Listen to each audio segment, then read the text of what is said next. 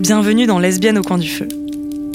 Ici, on tend le micro à des femmes et personnes lesbiennes, bi ou pan, seules ou à plusieurs, pour qu'elles nous racontent un souvenir heureux de leur vie amoureuse. Histoire d'amour en cours ou passé, rencontre d'une nuit ou amourette de vacances. Dans nos oreilles, des histoires lesbiennes pour rêvasser, pour s'endormir, pour faire sourire. Dans cet épisode, vous allez entendre la voix de Sam, qui a accepté de nous raconter son histoire.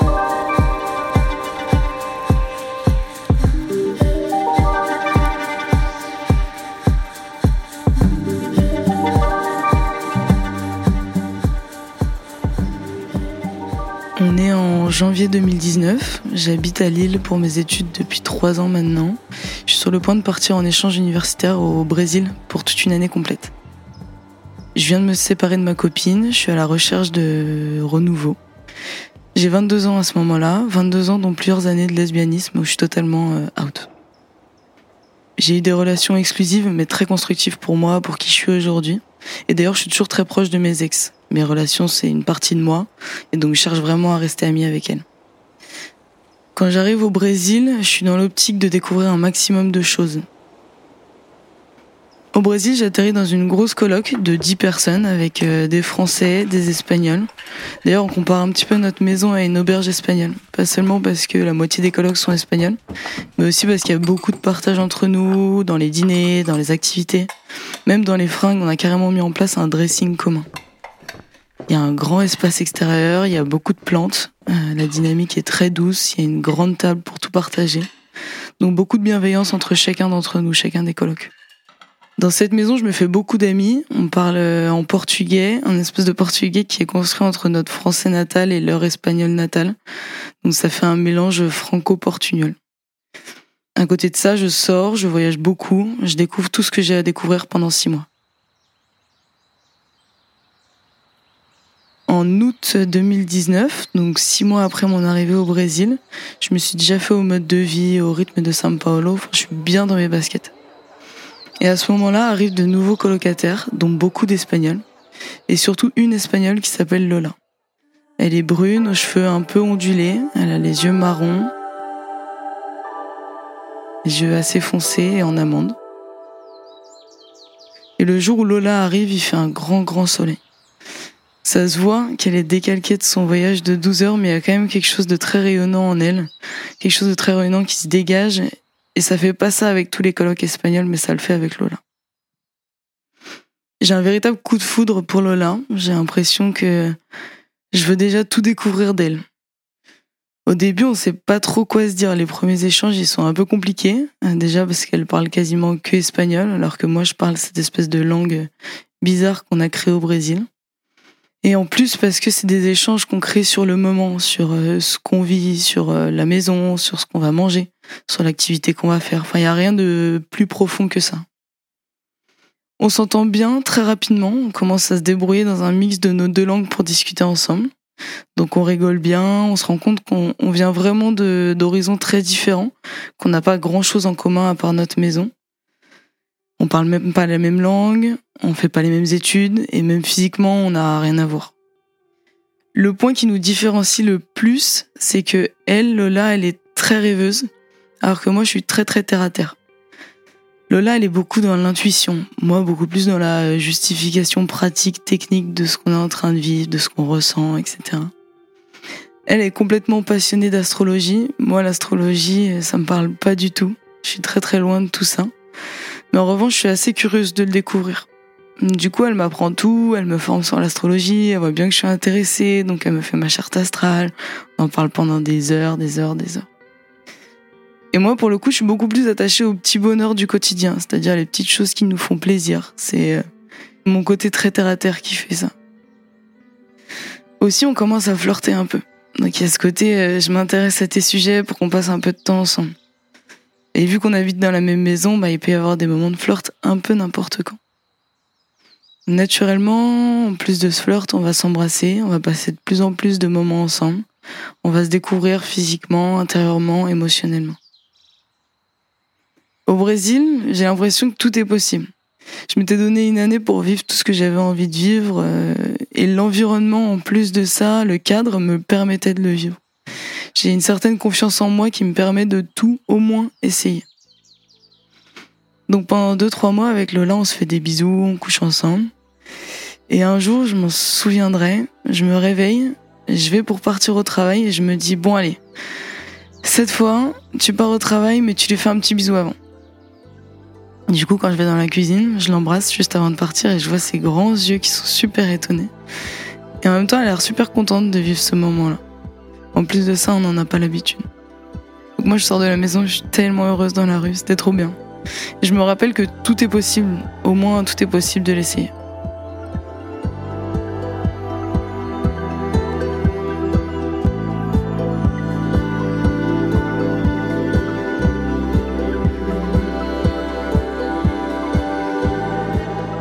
Passe cinq mois ensemble avec Lola, on vit une histoire euh, simple, saine, passionnelle.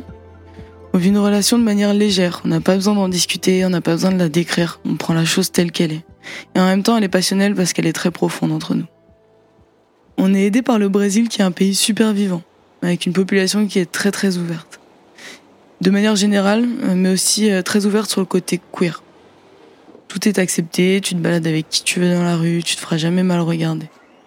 Et logistiquement, avec Lola, on est aussi aidé parce qu'on habite dans la même maison, donc c'est évidemment plus simple quand il s'agit de rentrer ensemble. Je sais, à partir de ce moment-là, à partir du moment où je rencontre Lola, que je pars dans cinq mois. Donc il y a une question de temps qui est continue entre nous. Faut profiter, et c'est pour ça qu'on parle pas de notre relation. On préfère garder ce temps pour la vivre, pour apprendre à se connaître. Et vu qu'on est très très différentes l'une de l'autre, on passe beaucoup de temps à se découvrir.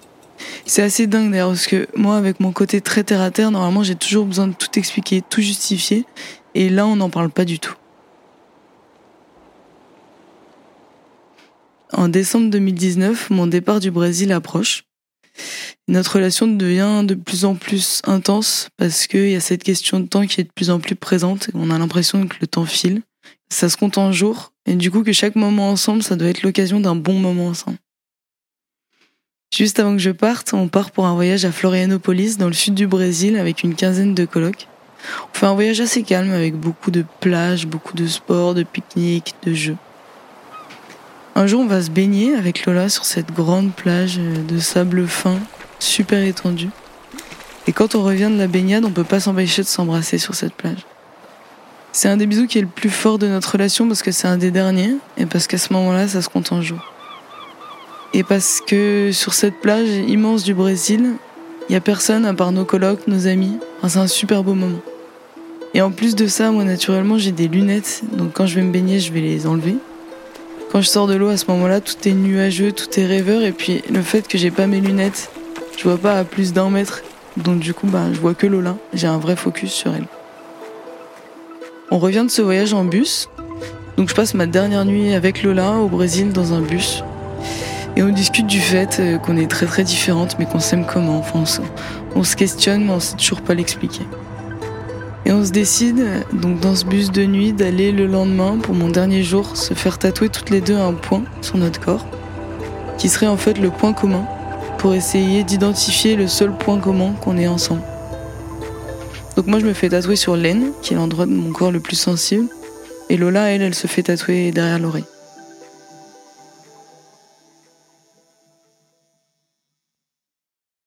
Du départ, je pense que dans nos têtes avec Lola, c'est un on va se revoir. Mais en même temps, on sait pas vraiment quand est-ce qu'on va se revoir et on sait surtout qu'on n'aura pas les mêmes conditions que celles qu'on a ici au Brésil. On est ultra triste, sauf que en fait, on le savait depuis le début, en se rencontrant, qu'on n'aurait que cinq mois. Donc je pars pour l'aéroport, je prends un taxi. Ce qui est marrant, c'est que la dame qui me prend un taxi est franco-espagnole, donc elle n'est pas du tout brésilienne d'origine. Et là, évidemment, je lui confie tout, dans ma plus grande tristesse. Donc ça a été ma confidente pendant 35 minutes jusqu'à l'aéroport. Et elle m'a tellement écoutée, elle m'a tellement rassurée. Et à un moment, elle me dit, tu verras, tu la reverras. Et d'ailleurs, elle envoie la même chose en note vocale à Lola depuis mon téléphone en disant en espagnol, écoute Lola, je suis avec Sam, elle est très triste, et le fait que vous allez vous revoir, j'ai envie de te le dire aussi, faut pas que tu sois triste. C'est tellement un beau hasard que je sois tombée sur une chauffeuse de taxi qui soit franco-espagnole et qu'elle soit aussi attachée et aussi attachante. Donc je pars du Brésil comme ça en étant super triste mais en ayant sur la peau le point commun que j'avais avec Lola et de cette histoire qu'on a pu vivre ensemble.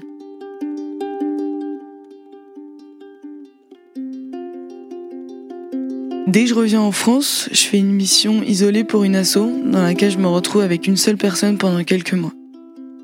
C'est une période de néant amoureux pour moi qui me fait beaucoup de bien, beaucoup de bien parce que j'ai des souvenirs doux de Lola.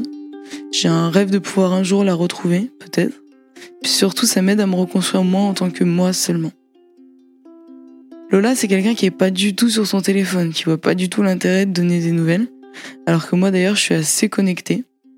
Donc je savais aussi en partant que j'aurais pas beaucoup de contact avec elle parce que c'est pas dans ses habitudes et parce qu'elle va pas changer pour moi. Donc on a très peu de nouvelles, on s'échange très peu de messages, mais ça me dérange pas parce que justement j'ai besoin de ce temps seul je sais que c'est une chance pour moi. Je vis cette période assez calme intérieurement, je vis aucune relation amoureuse avec personne, en fait j'en ai pas envie. Il y a aussi cette histoire de Covid qu'on est en train de vivre et qui fait que tous les gens qui étaient encore au Brésil reviennent au final en France et en Espagne. Donc je suis de loin les départs de chacun de mes colocs, de Lola, de mes amis. Et en juin 2020, tout le monde revient en France, que ce soit les colocs du Brésil, que moi je connaissais à mon époque, ou les nouveaux colocs, les nouveaux nouvelles de la maison du Brésil, qui étaient arrivés après mon départ. Donc tout le monde se retrouve au moment des belles soirées d'été. Fin juin 2020, je fais une soirée avec ces amis-là, donc mes anciens colocs du Brésil, et je rencontre aussi les nouveaux colocs du Brésil qui sont arrivés un à deux mois après moi, et qui ont repris ma chambre, qui ont repris euh, les habitudes, l'espace qu'on avait dans les maisons. Et à cette soirée, je fais la connaissance d'une certaine Zoé, qui était arrivée euh, un mois après mon départ et qui vivait dans une maison où j'étais. J'avais entendu parler d'elle, elle, elle avait entendu parler de moi. Je l'avais vue plusieurs fois sur des photos, sur des stories, donc euh, il y avait quelque chose comme si on se connaissait déjà un peu. Je suis quand même contente de connaître finalement cette personne, puis c'est une super amie de mes super amis. Je sais qu'on va bien s'entendre. Et en plus de ça, mon guédard sait qu'on va bien s'entendre et qu'il y aura quelque chose de lesbien en elle. Ça se passe super bien, il y a un très bon feeling avec Zoé, très naturel. Puis on sort à peine de confinement, donc on est euh, quand même dans une période où on est tous très contents, contentes de, de rencontrer du monde. On passe une bonne soirée où on est bien entouré avec euh, nos amis communs. Il y a un petit jeu qui s'installe entre nous, entre Zoé et moi. On est en train de faire un apéro sur les quais, on se déplace pas mal, on va s'asseoir l'une à côté de l'autre. On s'envoie des pics, on se balance des blagues. Enfin, il y a un truc de... En fait, comme si on se connaissait déjà vraiment bien alors que euh, on est potes depuis 2-3 heures. À un moment, Zoé bouge en vélo à une autre soirée et moi, de nulle part, je lui file mon numéro pour savoir euh, où c'est et puis éventuellement, peut-être, la rejoindre plus tard. Donc on se connaît pas. On s'est rencontrés deux heures plus tôt. Et 30 minutes après son départ, je suis sur mon vélo pour la rejoindre alors que tous mes potes restent sur les quais. Un peu absurde. J'arrive à la soirée où elle est, on se retrouve et il y a le même feeling qui s'installe entre nous. Comme si euh, vraiment on se connaissait déjà bien. Donc on danse chacune de notre côté et après deux trois moves de danse, elle me sort un... Tu sais Sam, si un jour on couche ensemble, la boucle sera bouclée. J'ai un peu picolé à ce moment-là, mais je suis suffisamment lucide pour comprendre ce qu'elle veut me faire comprendre. Ce qu'il faut comprendre, c'est que moi, j'ai eu mon histoire avec Lola en étant au Brésil, et qu'un mois après, Zoé, en étant dans la même maison, elle a aussi eu son histoire avec Lola. Donc maintenant, il manque juste une histoire pour boucler cette boucle. Ce que je ressens quand Zoé me dit ça, c'est juste de la surprise. Je me dis, mais attends, mais c'est dingue quand même que la personne avec qui je suis ce soir, et avec qui ça fit super bien, en fait, elle, elle a eu une histoire avec Lola. Et justement, je trouve ça super excitant et ça me donne vraiment envie de boucler cette boucle. Donc ce soir-là, avec Zoé, on se retrouve sans Lola et puis on boucle euh, finalement cette boucle.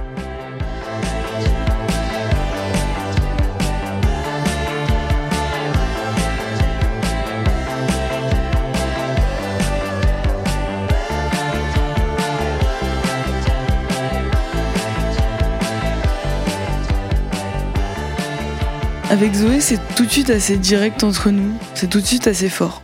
À la différence de ma rencontre et de ma relation avec Lola, avec Zoé, on a énormément de bases communes. On est française, on a vécu dans la même maison au Brésil, on a des amis en commun. A une certaine culture aussi qu'on a en commun. Puis surtout, on a beaucoup de passion, euh, qu'on identifie très rapidement. Genre le vélo, la mécanique vélo, la cuisine, bon, évidemment comme beaucoup d'entre nous, euh, mais aussi les soirées d'été, le fait maison, les puzzles, etc. Il y a aussi la question du temps qui allège beaucoup la relation qui commence avec Zoé. Parce qu'en fait, on, on, sait que notre relation, elle n'est pas conditionnée par le temps. Et je pense que c'est important parce que du coup, on prend le temps qu'on veut pour vivre ce qu'on a à vivre et pour faire ce qu'on veut. À la différence de ma relation avec Lola, dès que je rencontre Zoé, je ressens le besoin de discuter avec elle de ce qu'on vit ensemble. J'ai besoin de savoir ce qu'elle sait de moi, j'ai besoin de lui dire moi ce que je sais d'elle. Donc ce qui était simple avec Lola, j'arrive pas à le rendre simple avec Zoé parce que justement, avec Zoé, j'ai besoin d'un cadre. J'ai besoin d'un cadre qui soit autour de nous et qui soit commun. Il n'y a pas cette question de timing, donc du coup j'ai envie de structurer quelque chose dans notre relation. Et je sens aussi qu'avec Zoé, ça va être durable, ça va être une histoire qui sera super longue et donc du coup j'ai besoin de, mettre un cadre entre nous. Quand Lola apprend pour Zoé et moi, elle est euh, super surprise. Elle a plein de questions à poser. Parce que c'est vrai que Lola, elle a eu des histoires avec deux personnes et que ces deux personnes se rencontrent déjà, elles s'apprécient et en plus elles sortent ensemble. Donc c'est un peu absurde pour elle, mais en même temps ça la rend super contente.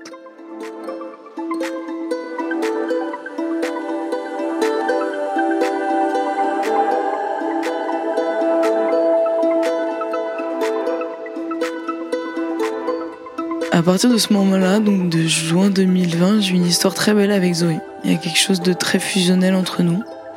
On n'est pas dans la découverte de l'une de l'autre, mais plutôt dans le partage. On partage beaucoup, beaucoup de choses. Presque deux ans s'écoulent, où on, emménage ensemble, on vit ensemble, on a une relation très stable. Même si on laisse place à l'aventure, on se laisse rêver par moments. Tout ce temps-là, on garde euh, Lola en tête, même si on la voit pas parce qu'elle est en Espagne et que nous, on est en France elle est quand même dans un coin de notre tête. Dès qu'on se rencontre avec Zoé, elle me dit qu'elle, elle a pas envie d'être dans un couple exclusif. Donc en fait, dès le début, on a notre relation principale, mais on peut aller voir ailleurs d'une certaine manière, tout en étant euh, très honnête et tout en communiquant à chaque fois. Sachant que de nos deux côtés, on a toutes les deux eu des relations très ouvertes au Brésil avec Lola, qui reste dans nos souvenirs, c'est plus simple du coup pour nous d'avoir cette relation ouverte. La première année, on n'a pas très envie d'aller voir d'autres personnes. On est très bien euh, ensemble. Et puis au bout de six mois, on commence un petit peu des trucs à droite à gauche, de plus en plus. Mais on discute beaucoup avec Zoé, donc euh, on n'a pas peur de se perdre non plus. Vers la fin 2021, il y a des relations parallèles à la nôtre qui prennent de plus en plus de place, ce qui fait qu'on en discute euh, de plus en plus ensemble, et on a besoin de faire face aux difficultés de l'ouverture d'un couple. Ce qui fait qu'il faut qu'on gagne confiance en nous et qu'on croit en notre couple davantage. En février 2022, avec Zoé, on est toutes les deux par chance entre deux contrats de travail. Donc on se laisse trois semaines de vacances et on essaie de monter un projet qui nous plaît toutes les deux. Dans un projet qui nous plaît, il y a forcément du vélo, il y a forcément du camping, il ne nous reste plus qu'à trouver la destination. Et en y réfléchissant, on se dit que ce serait vraiment beau d'aller retrouver Lola. Moi, ça fait deux ans que je l'ai pas vu Lola. J'ai eu cette histoire avec euh, Zoé entre temps, qui m'a conquise et je sais que c'est une histoire qui sera longue, durable mais il y a aussi quand même cette période amoureuse et histoire avec Lola qui reste dans un coin de mon cœur. Donc on demande dans un premier temps à Lola si elle est chez elle à Alicante à ce moment-là, et puis surtout si elle est prête à nous accueillir chez elle. Elle nous donne son go, donc on part euh, pour deux premières semaines à vélo. On part de Béziers dans le sud de la France. On roule pas mal la journée, on a un bon rythme. On dort sous la tente le soir. On passe les Pyrénées, on passe Barcelone et on continue à descendre toute la côte jusqu'à Alicante. On s'apprête à retrouver Lola.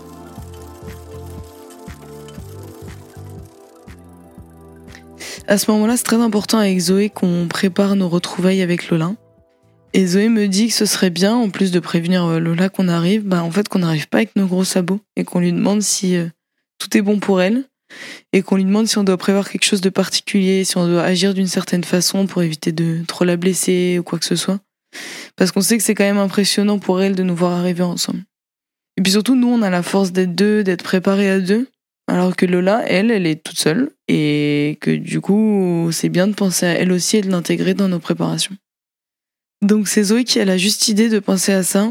Et du coup, on crée un groupe WhatsApp à nous trois un groupe qui est basé sur la bienveillance, une safe place. On lui envoie un premier message comme Écoute Lola, On a pris conscience que c'était peut-être pas évident pour toi. On comprend tout à fait. Donc si jamais t'as besoin de quoi que ce soit en termes d'action, d'intimité, n'hésite pas à nous le dire. En tout cas, de notre côté, on va éviter d'arriver trop fort dans ta vie. Et en réponse à ça, Lola nous fait plutôt comprendre que, comme à son habitude, elle est ok, que le destin va faire ce que le destin doit faire, et qu'elle est plutôt à l'aise avec le truc. De notre côté, à deux, avec euh, Zoé, on en parle beaucoup, on a des phases de stress, et en même temps, il y a beaucoup, beaucoup d'excitation de retrouver Lola. En fait, on n'a pas eu la même histoire au même moment. Et en plus de ça, Zoé et Lola s'étaient retrouvées après leur séparation, quelques mois après, le temps d'un week-end euh, entre amis, alors que moi, je l'avais pas vu depuis deux ans. Donc, c'est deux schémas qui sont très, très différents.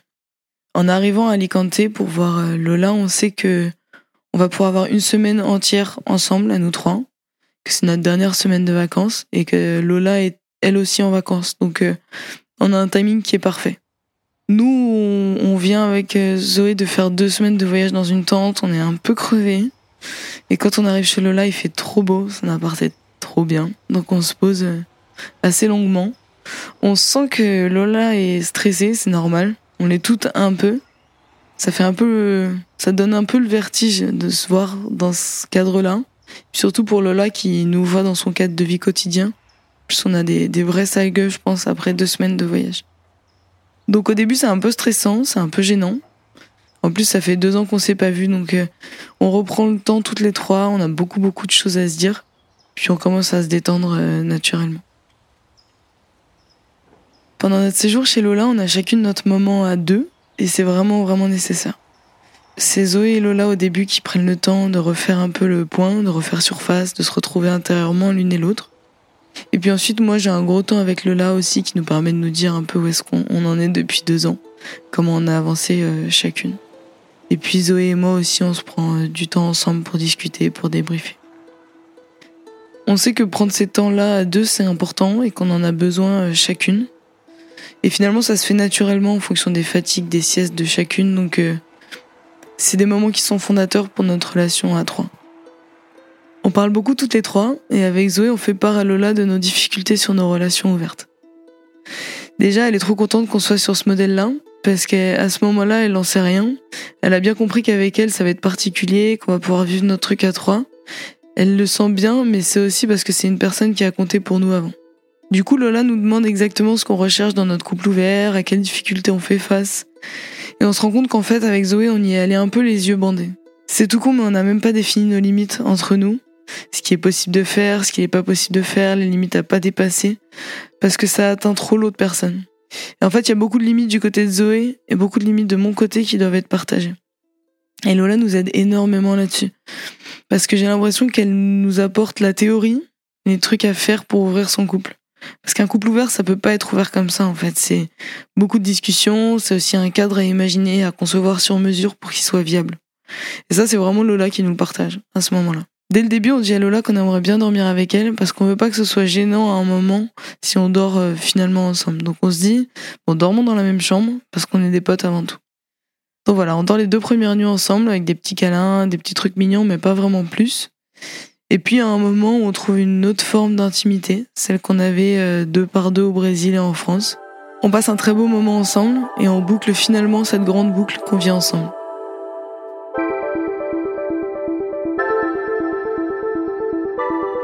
À la dernière nuit, je demande à Lola si on peut rester amoureuse d'elle, ou si elle nous l'interdit, et elle nous dit qu'on peut.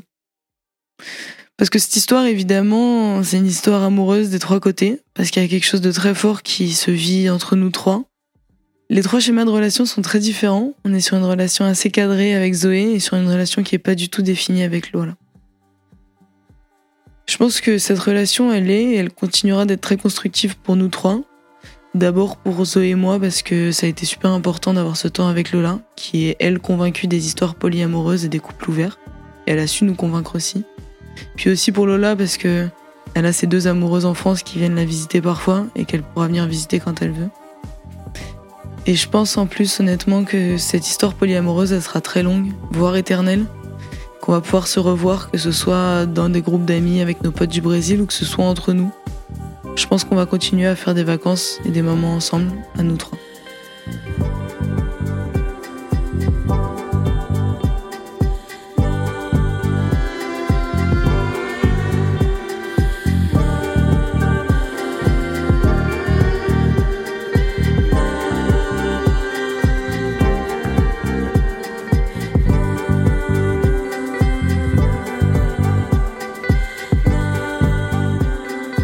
Venez d'écouter un témoignage de Lesbienne au coin du feu. Un podcast Manifesto 21, signé Atina Gendry. Merci à Sam de nous avoir partagé son histoire. Cet épisode a été monté par Louise Després. Jeanne Chocheras a assuré la réalisation, le sound design et la musique originale. Il a été produit par Soisic Pinot, avec Apolline Bazin à la distribution et promotion, et Coco Spina à la direction éditoriale. Merci aux médias hétéroclites ainsi qu'à ACAST pour la diffusion du podcast. On vous retrouve bientôt pour un nouveau témoignage. En attendant, si vous avez aimé cet épisode, n'hésitez pas à le noter et à le partager autour de vous. Vous pouvez réécouter ce podcast sur toutes les plateformes d'écoute et sur manifesto-21.com. Et si vous souhaitez vous aussi raconter une belle histoire au micro de Lesbienne au coin du feu, vous pouvez nous la partager à l'adresse mail suivante lesbienne au coin du feu gmail.com. À bientôt!